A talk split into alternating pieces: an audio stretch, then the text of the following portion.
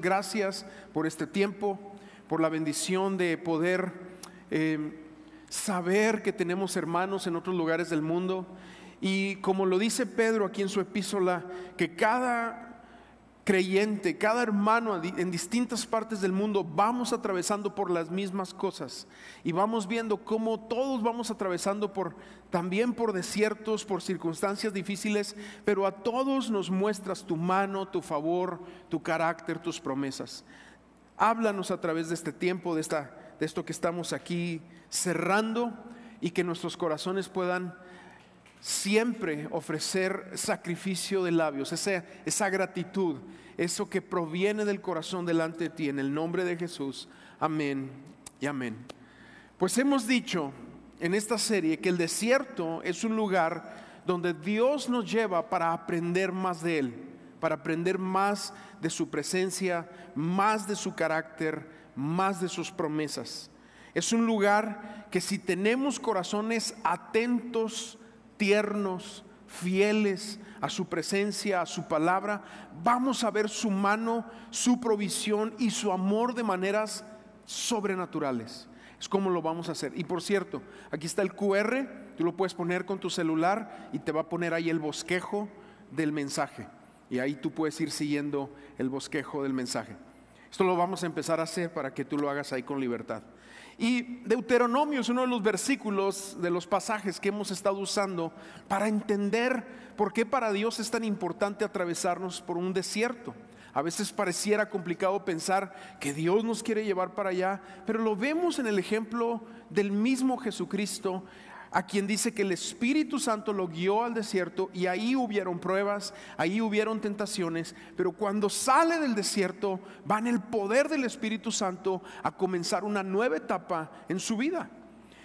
Pero Deuteronomio, quiero ir a este pasaje, capítulo 8, empiezo a leer versículo 2, dice, recuerda que durante 40 años el Señor tu Dios te llevó por el camino del desierto y luego fíjate lo que dice, y te humilló y te puso a prueba para conocer lo que había en tu corazón y ver si cumplías o no sus mandamientos. Te humilló y te hizo pasar por hambre, luego te alimentó con maná comida que ni tú ni tus antepasados habían conocido, con lo que te enseñó que no solo de pan vive el hombre, sino de todo lo que sale de la boca de Dios. Durante esos 40 años no se te gastó la ropa que llevabas puesta, ni se te hincharon los, los pies. Reconoce en tu corazón que así como un padre disciplina a su hijo, también el Señor, tu Dios, te disciplina a ti.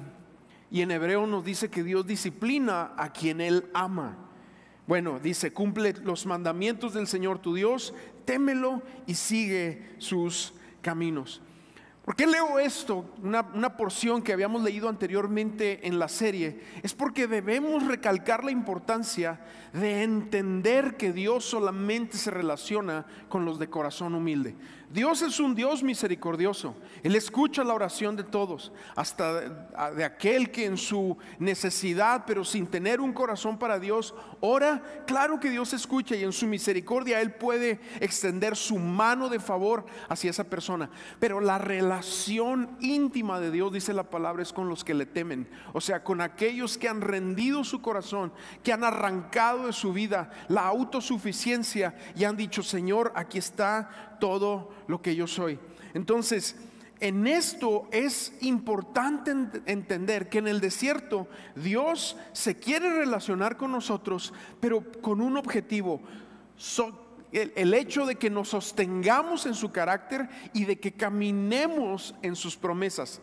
Hablando de sus promesas y de su carácter, Isaías 41, 17 y 18 dice, cuando los pobres y los necesitados busquen agua, que dice Jesús, vengan a mí todos los que están trabajados, cargados, o sea que están atravesando por un desierto. Pero aquí sigo leyendo, dice, cuando busquen agua y no la encuentren y tengan la lengua reseca por la sed, entonces yo, el Señor, les responderé, yo, el Dios de Israel, nunca los abandonaré. Ahí está. Estamos viendo a un Dios fiel, a un Dios que en el desierto si lo buscamos, Él promete, no los voy a abandonar. Y luego no nada más eso, sino que la siguiente porción, el versículo 18, empieza a hablar de forma profética en el tiempo del desierto. Y dice, abriré ríos para ellos en los altiplanos, o sea, en las partes altas. Les daré fuentes de agua en los valles o en los lugares bajos. Y llenaré, ahí está, el desierto con lagunas de agua.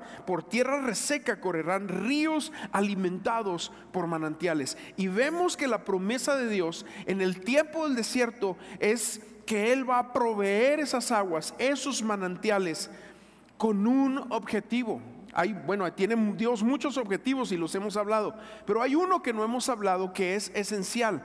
Dios quiere que en el tiempo del desierto tú puedas tener un corazón, como lo decíamos, tierno para Él, humilde, donde Él trabaje, porque esas vivencias del desierto van a quedar en la memoria de tus hijos.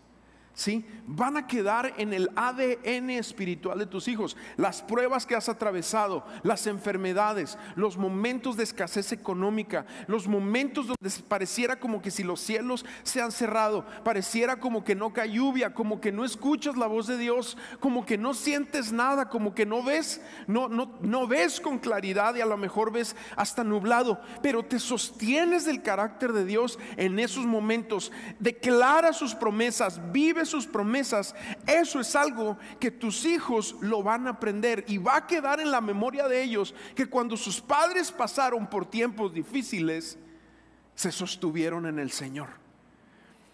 El Salmo 78 es un salmo del desierto y justamente empieza hablando así. Salmo 78 dice, pueblo mío, atiende a mi enseñanza presta oído a las palabras de mi boca. Y del versículo 2 al versículo 6 empieza a hablar de, de que cuando tú te tomas del Señor en el tiempo del desierto, eso es algo que tus hijos lo van a aprender y entonces ellos después van a declarar la palabra de Dios. En el versículo 7, terminando esa sección y esa explicación que da el salmista, dice, así ellos pondrán su confianza en Dios, hablando de tus hijos, y no se olvidarían de sus proezas, sino que cumplirían sus mandamientos, hablando de tus hijos por el ejemplo que tú les vas a dar en el tiempo del desierto. Por eso es tan importante en el desierto adorar al Señor. Por eso es tan importante en el desierto ir a las aguas de la fuente, ir a los, a los manantiales que Él nos ha dado. ¿Para qué? Para que tus hijos quede en su corazón el hecho de que en los momentos difíciles nunca dejaron de seguir a Dios. Amén. No dejes de seguir a Dios en los momentos difíciles.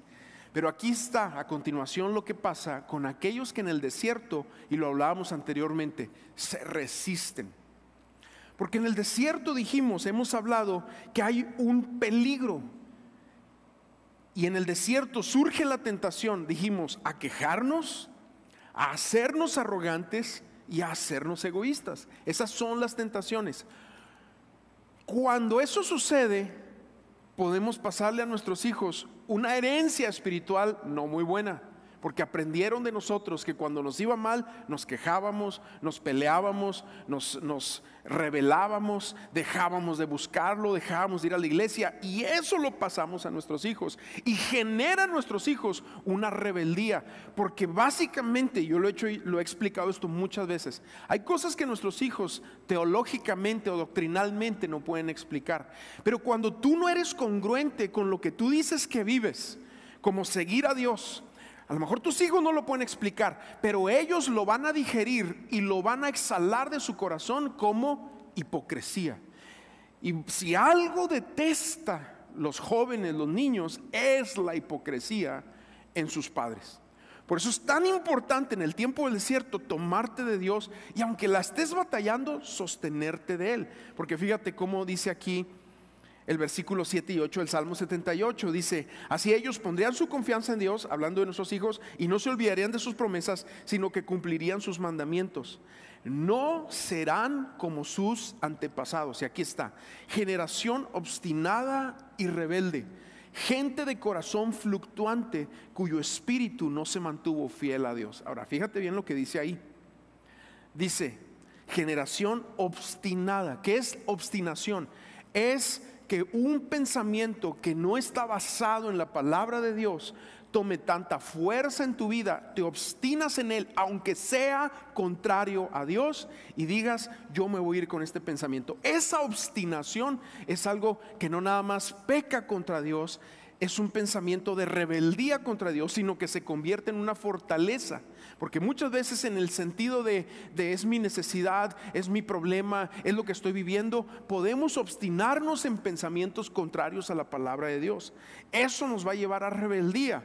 Eso nos va a llevar a ser gente, como dice aquí, de corazón fluctuante. ¿Qué es que el corazón fluctuante? Que un día viene a la iglesia y otro día no. Un, día da, otro día no. Un día ora, otro día no. Y están en, un, en una montaña rusa, en un sub y baja de fluctuación. Es lo mismo que dice Santiago en su carta cuando dice el hombre de doble ánimo es inconstante en todos sus caminos, porque en el momento difícil, en el momento del desierto, no ha aprendido a ver el carácter de Dios, a declarar las promesas de Dios y entonces se hace fluctuante pensando que las situaciones a su alrededor se tienen que acomodar para que la persona camine bien, pero no es así, es más bien nosotros nos tenemos que acomodar a la palabra de Dios, nosotros nos tenemos que someter a lo que el Espíritu Santo está hablando en nuestras vidas. Y es, eso es lo que va a generar en nosotros que el desierto se termine y no se prolongue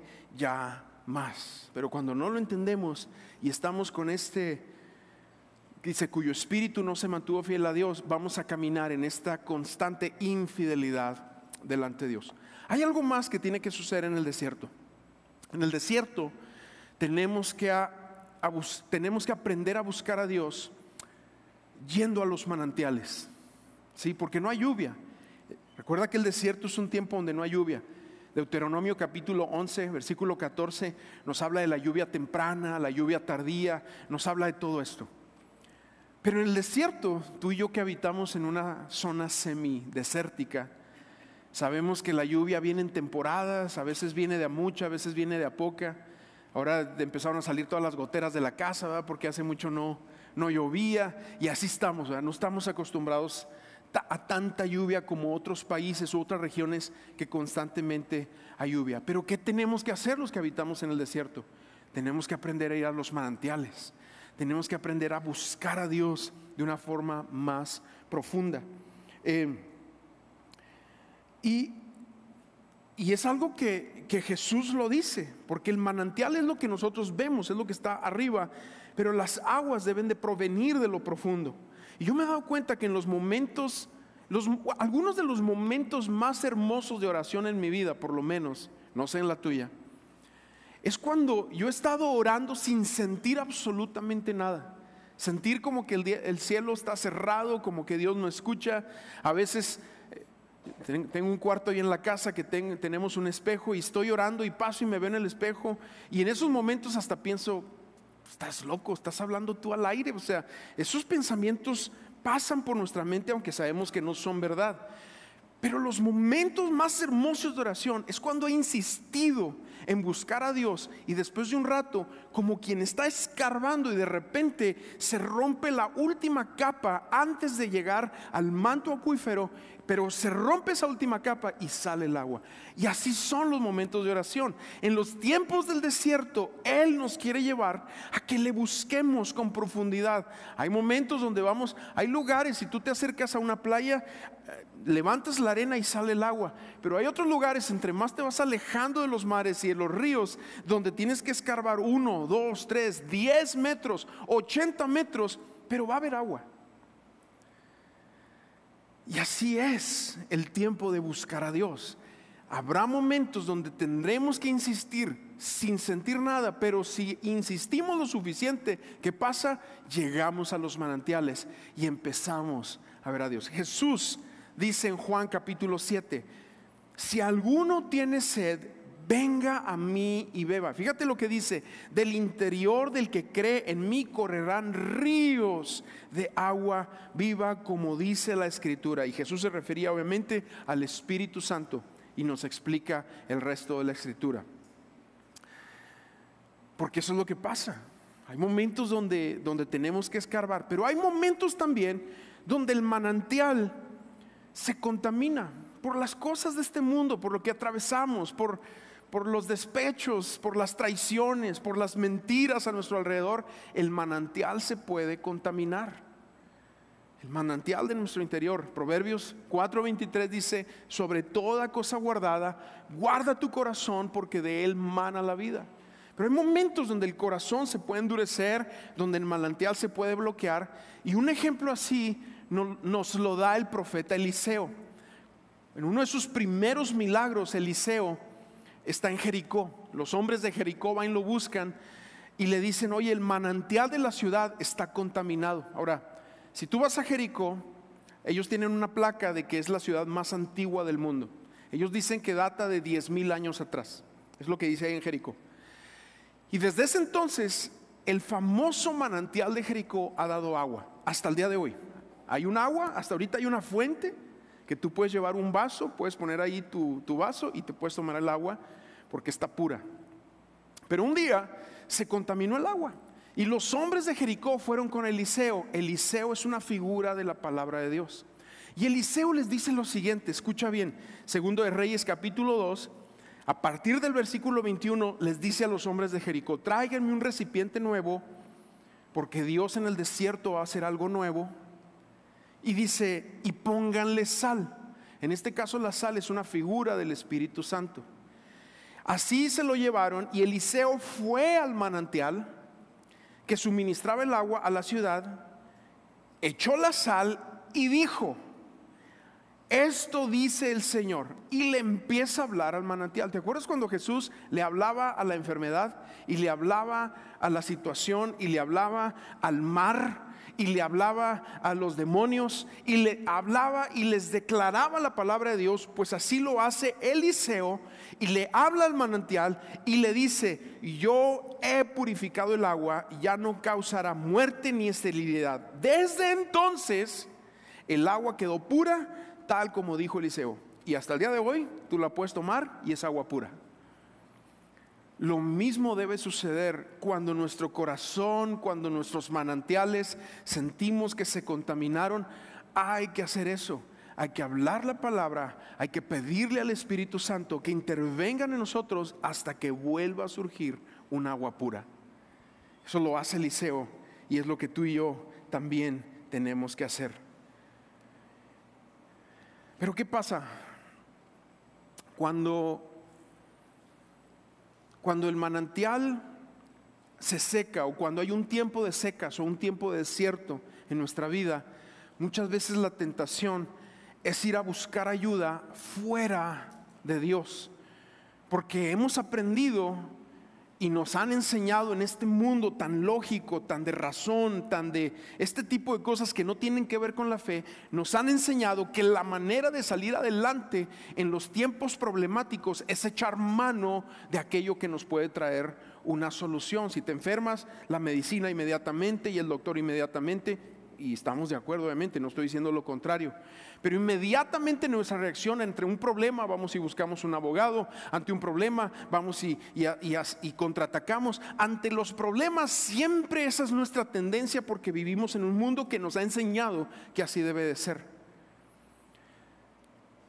Pero en la palabra se nos enseña que ante las situaciones, los desiertos, los problemas de la vida, cuando buscamos a Dios, primeramente hay algo eh, que le honra a Él y que nos permite verlo accionar de una forma sobrenatural. Escúcheme aquí con, con atención. Isaac es un ejemplo de esto. Génesis 26. Isaac es una figura de la iglesia también, en tiempos de sequía. Pero dice este pasaje, sucedió que hubo hambre en la tierra además del hambre que hubo en, los días de Abraham. Porque en los días de Abraham se da la primera hambruna y si tú has leído el pasaje, ¿qué hace Abraham? No consulta a Dios e inmediatamente se va a Egipto. Porque ahí pensaba, me llevo mis ganados, ahí hay provisión, ahí está el río Nilo, ahí hay pastos, ahí la voy a hacer. Pero le fue mal en Egipto y aunque regresó con riquezas, todas esas riquezas le fueron piedra de tropiezo más adelante, todo lo que adquirió en Egipto. Después viene su hijo Isaac y dice aquí que vuelve a ver esta otra hambre.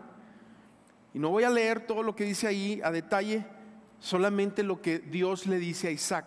Dice, y el Señor se le apareció y le dijo, no vayas a Egipto. Escúchame bien, porque la tentación de nuestro corazón en los momentos difíciles es echar mano de aquello que yo puedo controlar, de aquello que yo puedo hacer, de aquello que yo puedo alterar para salir bien de un problema, salir bien de una situación, sin primero buscar a Dios. Es evidente que fue una tentación para Isaac y él se quiso ir a Egipto, pero vino la palabra y le dijo, no vayas a Egipto. Quédate a vivir en la tierra que yo te diré, habita como extranjero en esta tierra y yo estaré contigo y te bendeciré.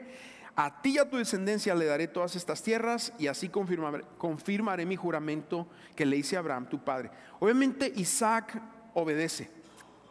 Y en el versículo 12 del mismo capítulo dice, Isaac sembró en aquella tierra. Recuerda, era un tiempo de hambruna, era un tiempo de sequía, no había, no había lluvia. Pero dice que Isaac sembró en aquella tierra y Dios lo bendijo. Y ese año cosechó cien veces lo sembrado. ¿Por qué? Porque es mejor estar en un desierto, pero en la voluntad de Dios, que en el país más poderoso del mundo, donde hay la mayor prosperidad fuera de su voluntad. Siempre lo será mejor. Eso el mundo no lo entiende. Pero aquellos que son sus hijos lo deben entender, lo deben de agarrar y lo deben de, saborear, saber que Dios va a estar contigo también en los momentos más difíciles. Eso es lo que dice el apóstol Pablo en Efesios capítulo 5. Dice, no se emborrachen con vino en el cual hay disolución en este pasaje que yo apunté en esta versión dice, porque eso les arruinará la vida. En cambio, sean llenos del Espíritu Santo. ¿Y de qué está hablando Pablo aquí? De personas que están tratando de saciar un vacío que solamente Dios puede saciar con excesos de la vida.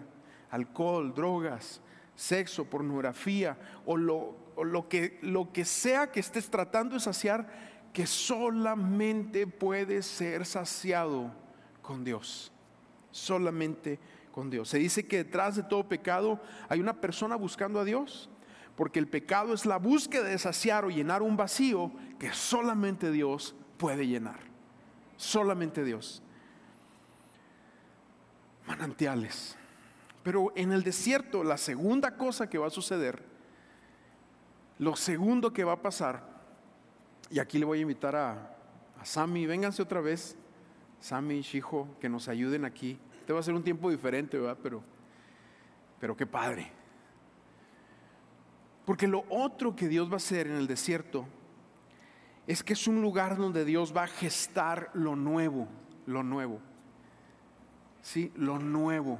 ¿Sabes cómo hay gente que se atora mucho en el pasado, en las tradiciones? Es que antes era así. Hay gente que a mí me ha dicho en mi cara, es que tú has cambiado. Pues claro que he cambiado, imagínate el mismo hace 10 años, qué frustrante sería, ¿no? Pero hay gente que, quiere así el pasado y cómo se hacían las cosas en el pasado y, nunca salen de remolineando y, lo poderoso Israel y, no avanzan, ¿verdad? Y quieren lo mismo y que la predicación sea aleluya, aleluya. ¿Quién dice gloria? Y ese tipo de cosas que si bien están para su contexto, ok. Pero Dios quiere que tú y yo vayamos a lo nuevo. Él quiere que tú y yo vayamos abrazando del, el vino nuevo que Él quiere derramar. Dijimos la semana pasada, hice un comentario así de esos rápidos, que fue Juan el Bautista en el desierto que Dios le habló, la palabra que él llevaría, que él cargaría durante su ministerio. La palabra de Juan el Bautista fue arrepentimiento, santidad, fuego de Dios, ayuno, bautismo. Ese, fue el mensaje que llevó Juan el Bautista. Porque Dios se lo reveló en el desierto y Juan el Bautista cumplió su cometido. Cuando lo llevan a la cárcel, entonces hasta ahí es que el Señor Jesucristo empieza a predicar. Y Jesús empieza a predicar lo mismo, arrepentimiento, empieza a predicar eh, pureza, santidad, que Él va a traer el fuego, el Espíritu Santo. Pero hay algo que Jesús no les predica en ese momento que sí practicaba Juan el Bautista. Era el ayuno. Y entonces un día los discípulos de Juan el Bautista que estaban con toda esta onda así de, ayunar y de ir, y, está bien, ¿eh? o sea, si tú ayunas, lo debes de hacer porque es, es una comunión más íntima con Dios. Pero ellos habían hecho del ayuno, los discípulos de Juan el Bautista y también los fariseos, una religión. Y cuando Jesús empieza a mover de una forma nueva, como que lo quisieron rechazar. Hasta el mismo Juan el Bautista, en un momento de, debilidad, le manda a decir con sus discípulos, ¿eres tú? O esperamos a otro porque como que te mueves diferente. Yo, yo ayuné, yo le eché ganas, yo vivía en el desierto, eh, comía este grillos grandotes, langostas, ¿verdad? Eh, andaba con, una piel de camello y un cinto y tú andas comiendo con los eh, pecadores y te sientas en la casa de los publicanos y, de una manera distinta de moverse Jesús. Entonces en un momento difícil va y le pregunta, ¿eres tú? Esperamos a alguien más. Y Jesús le, responde en ese momento con las señales del reino, todo lo que estaba haciendo. Pero también los, ya que se fue Juan el Bautista y que los discípulos de él estaban haciendo de las formas de Juan el Bautista algo cuadrado, viene Jesús con lo nuevo, con el vino nuevo. Y le mandan decir, Mateo capítulo 9, que por cierto Isaías capítulo 43 dice, yo voy a hacer algo nuevo, ¿sí? Dejen las cosas de antaño, dejen las cosas pasadas, yo voy a hacer algo nuevo. ¿Por qué no volteas con alguien y le dices, yo voy a hacer algo nuevo? Yo voy a hacer algo nuevo. Y, Dios dice en ese pasaje, ya ha empezado a hacerlo. Y aquí está lo nuevo que va, que va a hacer Dios. Escucha esto. Estoy abriendo un camino en el desierto haré brotar ríos en la tierra seca. Amén. Pero fíjate, los discípulos de Juan, Mateo capítulo 9 dice, los discípulos de Juan se le acercaron entonces y le preguntaron, ¿por qué nosotros y los fariseos ayunamos muchas veces y tus discípulos no? O sea, los discípulos de Jesús comían y, y andaban ahí en todo eso.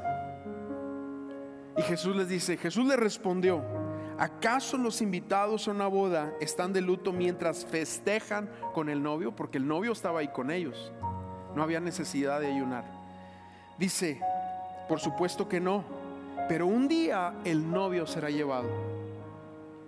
El novio será llevado es una figura también del desierto, de ausencia del desierto. Dice, y entonces sí ayunarán. Sígueme en la línea de pensamiento que llevo. Ellos querían que Jesús se moviera como Juan el Bautista. Y a veces queremos que las nuevas generaciones se muevan como nosotros vivimos un cristianismo anteriormente. Nuestra iglesia ya no es la iglesia de nuestros abuelos, es una nueva iglesia para una nueva generación.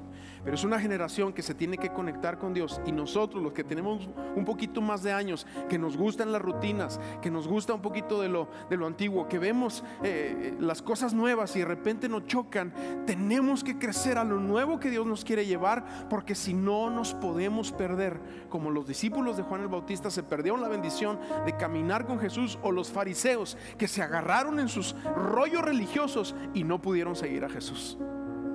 ¿Me van siguiendo?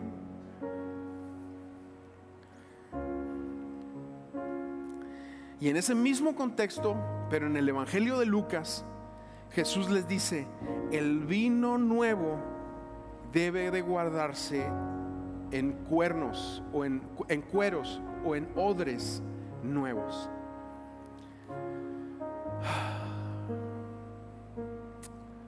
Padre, yo oro en el nombre de Jesús, que tú aquí estás viendo odres nuevos donde se puede derramar el vino nuevo, Padre. En el nombre de Jesús. El desierto es un lugar para buscar lo nuevo.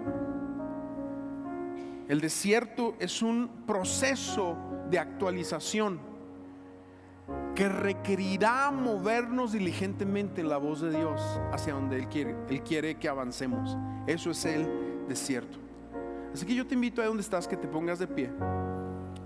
Y antes de terminar, quiero darte algunos consejos, porque esta es nuestra última sesión de esta serie, pero quiero darte unos consejos en el tiempo del desierto. Primero, deja de pensar cómo es que Dios te va a sacar de este proceso. Deja de pensar en eso abraza el proceso, empieza a disfrutarlo. Busca al Señor en lo que estás atravesando. Dios lo va a hacer, Dios lo va a hacer de su manera. No caigas en, la tentación de querer ayudarlo. Segundo, limpia tu corazón de decepción u ofensa contra Dios. Hechos 24 y 6 dice, por esto siempre trato de mantener una conciencia limpia delante de Dios y toda la gente, porque en el desierto hay una tentación a amargarnos contra Dios, a ofendernos contra Dios, aunque no lo querramos aceptar porque Él no se movió de la manera que pensábamos que se tenía que mover. Eso nos lleva a lo siguiente y lo hemos, lo hemos dicho, lo repito ahorita, no te quejes, no te quejes en el tiempo donde estés atravesando por un desierto. La queja, dijimos, es un auto boicoteo que nos atasca en el desierto. Es una rebeldía muy arraigada por un desacuerdo en cómo Dios está haciendo las cosas. Protege tu corazón de la queja.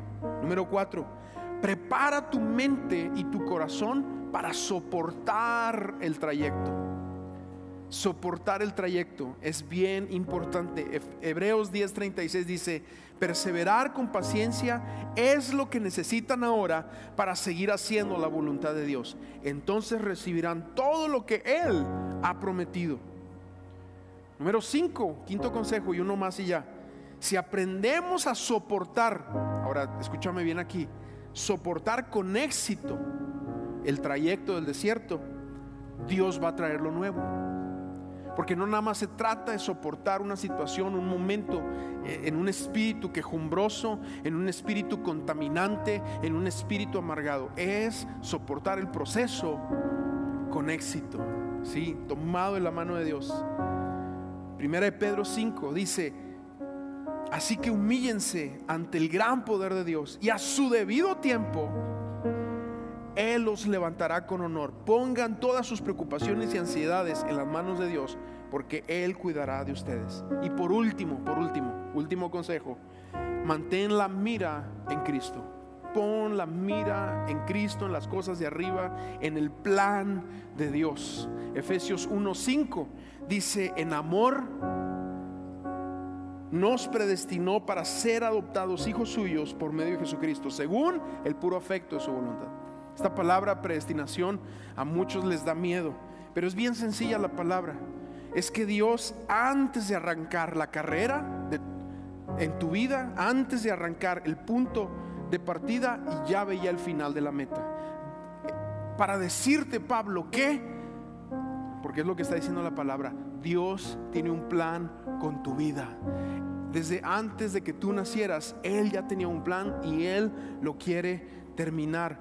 Fue Dios quien escribió la historia de tu vida y es una historia que Él quiere llenar de bendición. Y termino con este pasaje. Romanos 8:29. Todo el mundo conoce Romanos 8:28.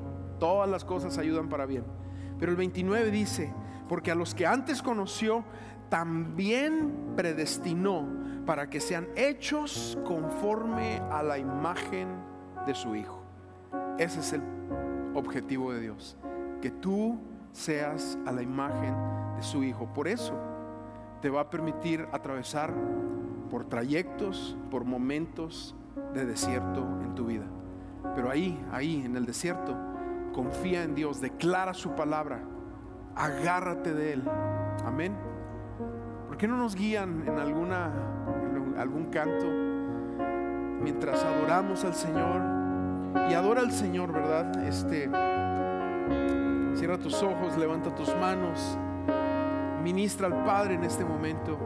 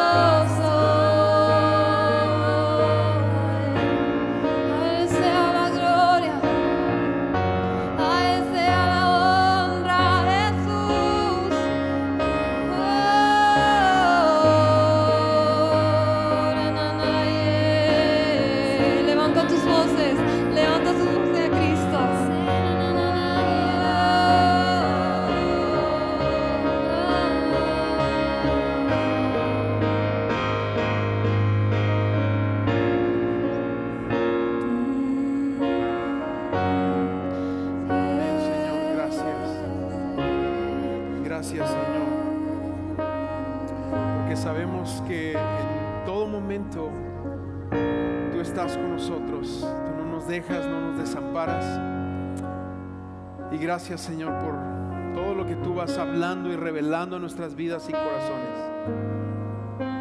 En el nombre de Jesús oramos, Padre. Amén.